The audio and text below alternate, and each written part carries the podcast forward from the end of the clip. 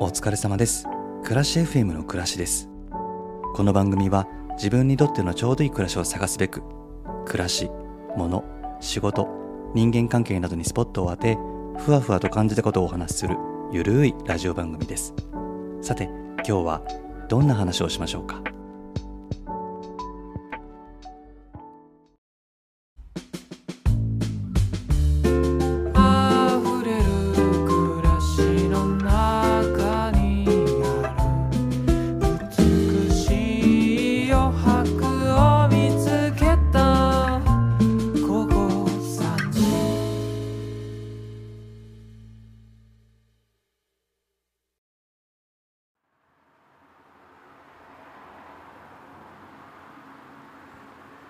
お疲れ様です。暮らし FM の暮らしです。今日も暮らしハウスのリビングからお届けします。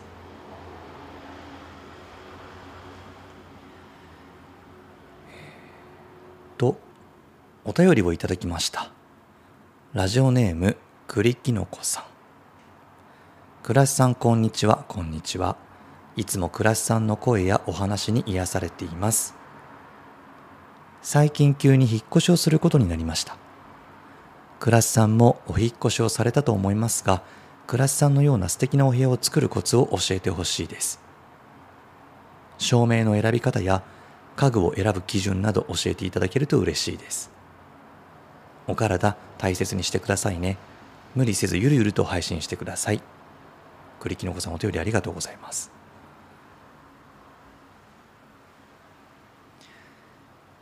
暮らしハウス褒めていただいてすごく嬉しいです。ありがとうございます。素敵な部屋かどうかはわからないんですけれど人によって何が素敵なのかっていうのも違うしね。栗きのこさんに響くかどうかは分かりませんが僕が自分の部屋をどうやって作っているのかっていう話をしようかなって思います。まずはそうだな。テイストを決めるのがいいかなって思います。テイスト。まあ、テイストって言ってもいろいろありますよね。シンプルモダン、インダストリアル、ヴィンテージスタイル、あとなんだ、北欧スタイルとか、まあいろいろありますね。うん。で我が家は何だろうかなって考えたんですけど、うーん、まあ今目指してるのは、物が少なくて非日常を味わえるホテルライクスタイルに、ヴィンテージの家具が置かれているそのヴィンテージスタイルがミックスされてるみたいな部屋にしたいなって今構想しています。雑誌とかね SNS に素敵な部屋がたくさん載ってるんで、まあ、その中から自分がこれだって思うテイストを一つ見つけて真似するのが手っ取り早いかなと思います。目移りしちゃいますよねいろいろあるんで。なんですけどあれこれ取り入れちゃうとちょっと雑多になりすぎるっていうかなんか無国籍などちらかった部屋になっちゃいがちなんで、まあ、やっぱりベストは一つに絞るのがいいのかなと思います。で、まあ、テイストを絞った上で、まあ、どのスタイルを選択するにしても、まあ、上手な部屋作りのポイントってなんとなく共通してると思うんですがまずは色を決めること色決め色を絞ることか。うちは白グレーウッドの3色に絞っるようにしています。色数があまりにも多いといくら素敵な家具や雑貨を配置してもすごくどちらかっている感じになっちゃうんじゃないかなって思っていて、うん、ちょっとそこはねあの僕は気をつけるようにしています。で、まあ、加え、まあ、そこにね、まあ、アクセントになる差し色を少しだけ入れてあげるとメリハリがつくかなってより素敵さが増すかなって思っているんですがえっ、とね我が家は壁床カーテンが白なんですよ。でソファーがグレー。で家具がウッド。うーんと、まあ、大きく面積を占めるものを3色に絞っているんですね。でね、まあ、新居に来て家具がねちょっとふ少し増えたんですけど、うん、ウッドの割合が増えたんですよ。そしたらよく言えば温かみが増した。悪く言えばうんなんかこう古臭い印象になってしまったんですよ。うん、なんでちょっとどうしようかなって考えて、まあ、アクセントが欲しいなと思いステンレス素材のシルバーを一つ入れることでちょっとメリハリをつけることができました、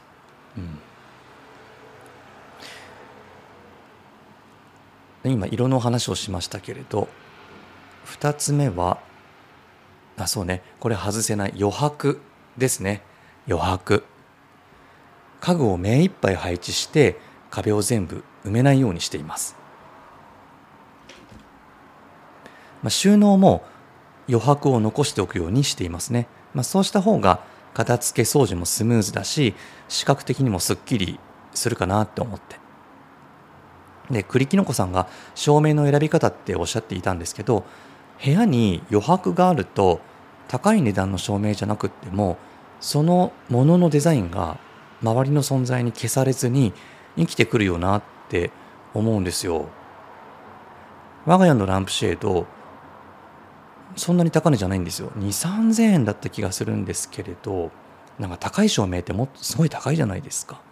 でもそんななんかちょっとまだそこ手出せなくって、うん、高いやつじゃないのを使ってるんですけどでもインスタとかでね照明を映すと「それその照明どこのやつですか?」って聞かれることがよくあるんですよ。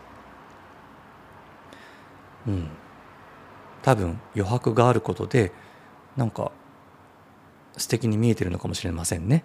うん、あとは飾り棚に素敵な器や雑貨を飾る時もねポツンって置いた方がなんか美術館とかギャラリーの雰囲気が出ておしゃれになるような気がします。うん。なんかたくさん置くとたくさんあるなっていう印象が勝ったりとかしてなんか一つ一つにフォーカスできないんじゃないかなと思って、まあ、ただ逆にねその多くのものをあえて見せるっていうディスプレイの仕方もあると思うんですが僕にはちょっとそのセンスがなくってなんかねそうしちゃうとすごい雑多な印象になっちゃうんですよね。うん、僕が愛してやまない EC サイト北欧暮らしの道具店の佐藤店長のご自宅は北欧テイストのお部屋でねで物の数も割と多いと思うんですがでも置かれている雑貨と雑貨のその距離間隔とかレイアウトする時のその高さその絶妙なバランスですごくねしっくりすっきり見えるんですよ。あれもセンスだなって思います。うん。あのセンス欲しいな。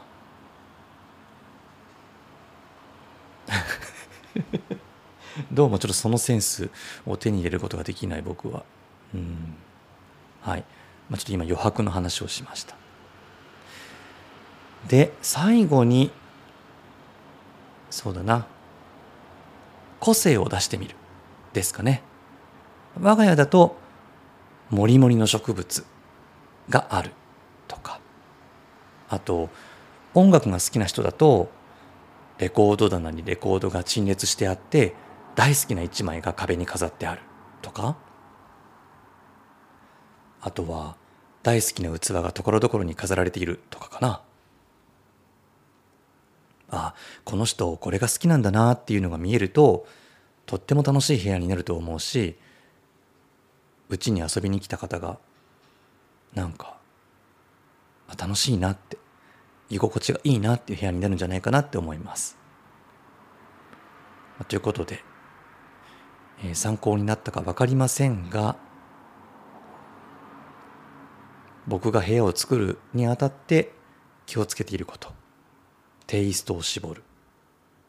それから色味を絞る。余白を作る。個性を出してみる。っていうポイントをお話しさせていただきました。栗きのこさんの参考になりましたでしょうか？えお便りありがとうございました。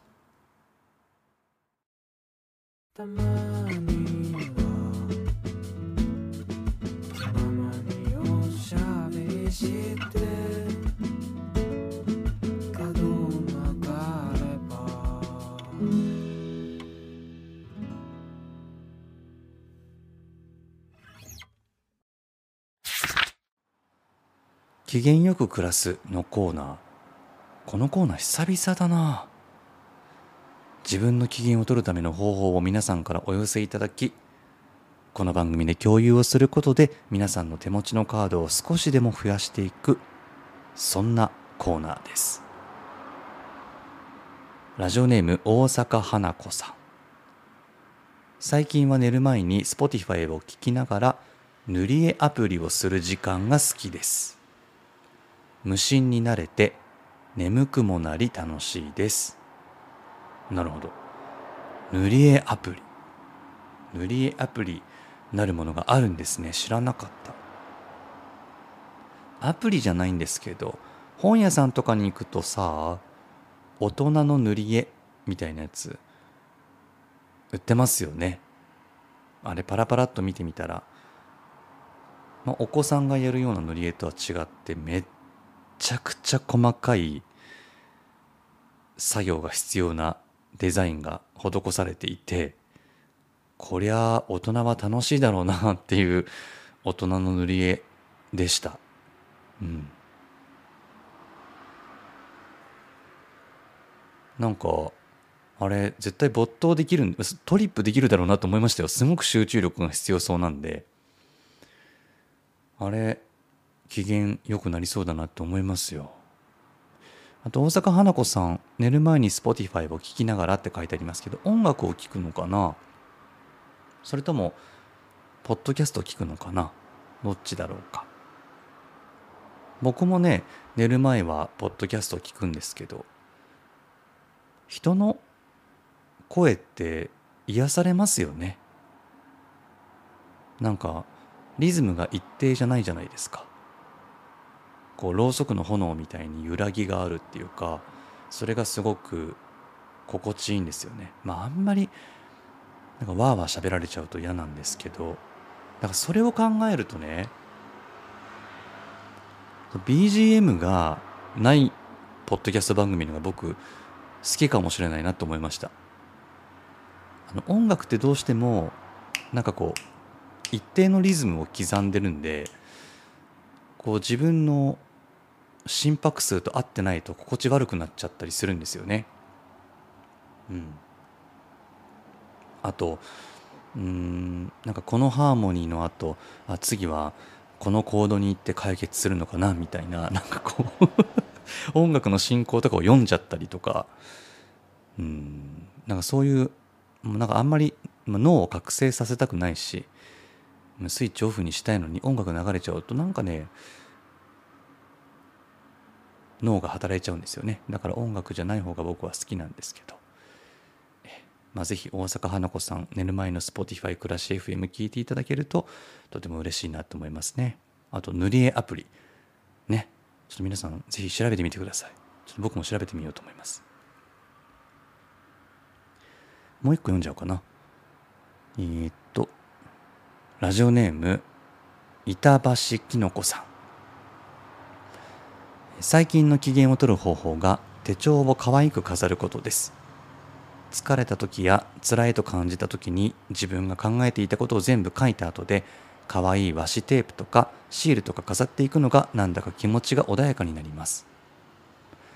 うんうん。ああとね板橋きのこさんご感想もいただいておりまして。クラスさんこんにちは。最近 Spotify に暮らし FM をおすすめされまして毎日楽しく聞いています。いつもありがとうございます。クラスさんの優しい声と友達とおしゃべりしてるみたいな雰囲気が本当に大好きです。そして実は私は日本語を勉強している台湾人でクラスさんの話すスピードがゆっくりして聞き取りやすくて勉強になると思います。これからも応援しております。ご無理なさらずご自愛ください。とのことです。板橋きのこさんありがとうございます。うん。ノートに気持ちを書き出す。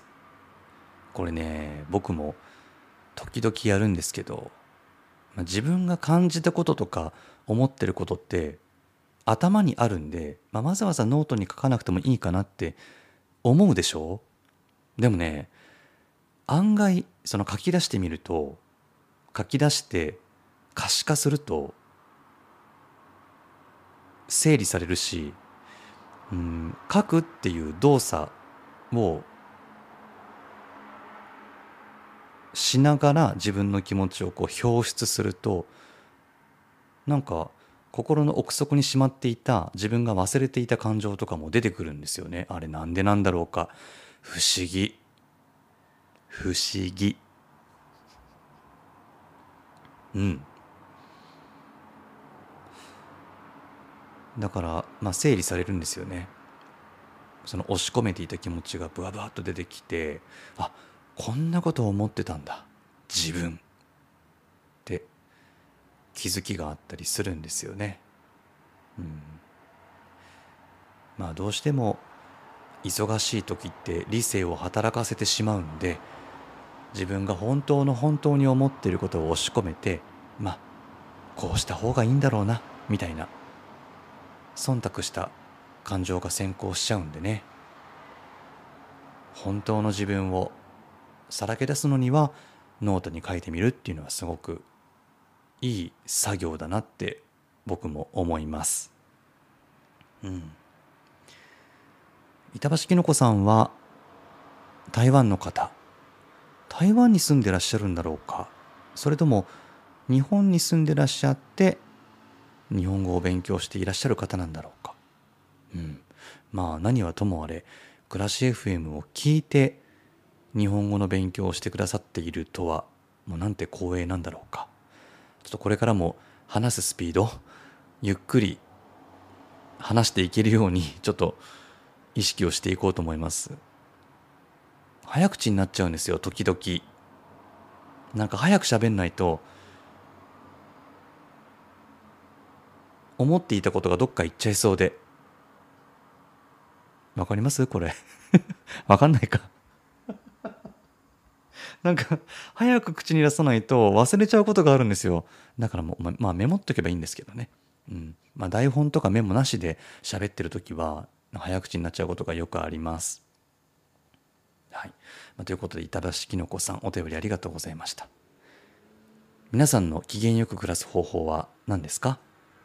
今日も手持ちのカードが2枚増えました。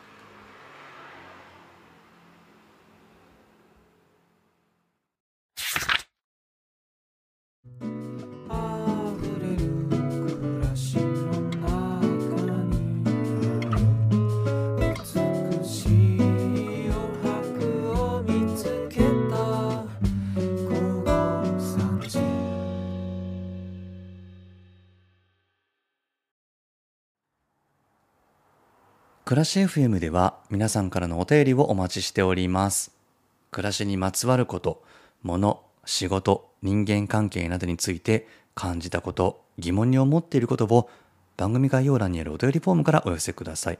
もう別になんか暮らしにまつわることって言ってるんですけれど別に暮らしにまつわることじゃなくてもいいんです。まあ何でもいいんです。お便りください。よろしくお願いします。お待ちしています。さあ前回も告知をさせていただいたんですけれども6月に入りましたね。あ今日配信日。6月1日じゃない？早いね。えーっと6月そう6月に開催されるプライド月間に伴って複数のポッドキャスト番組で共通のテーマについて語りリレー配信をしていくっていう企画に暮らし FM 参加することになっています。プライド月間は様々なジェンダーの権利を啓発する取り組み、活動が行われているんですよね。まあ、そんな6月に行う今回のこの企画のテーマは、プライド。自分のセクシャリティに、自分自身に自信を持って恥じることなく生きるです。全部で19番組が参加。6月5日月曜日からリレー配信がスタートします。平日のみの配信で、暮らし FM はね、6月26日の月曜日に出番となっています。新宿2.5丁目ラジオさんからバトンを受け取って、で、聞くお惣菜さんにバトンをお渡しする流れになっております。楽しみです。皆さんは多様なジェンダーについてどんなふうにお考えですかね？前回の告知でもお話ししたんですけれども、まあ、僕の友人にも多様なジェンダーの方々がいるんですよ。うん、まあさらさらっと生きているように見えてでもやっぱり思ってることはたくさんあるみたいだし、まあ、すごく悩んでる方もいるしね。うん。まあセクシャリティに限らずですけど自分の周りにいる人たちを大切に思って大切にするためにその人たちの特性を知ることって大事だと思うんですよね。まあ、そういうところで、まあ、今回のこの企画いろんな番組のセクシャリティに対するお考えを知ることができるのでめちゃくちゃ勉強になると思うのでぜひお楽しみにしていただければと思います。はい、ということで暮らし FM この辺で終わりにしますね。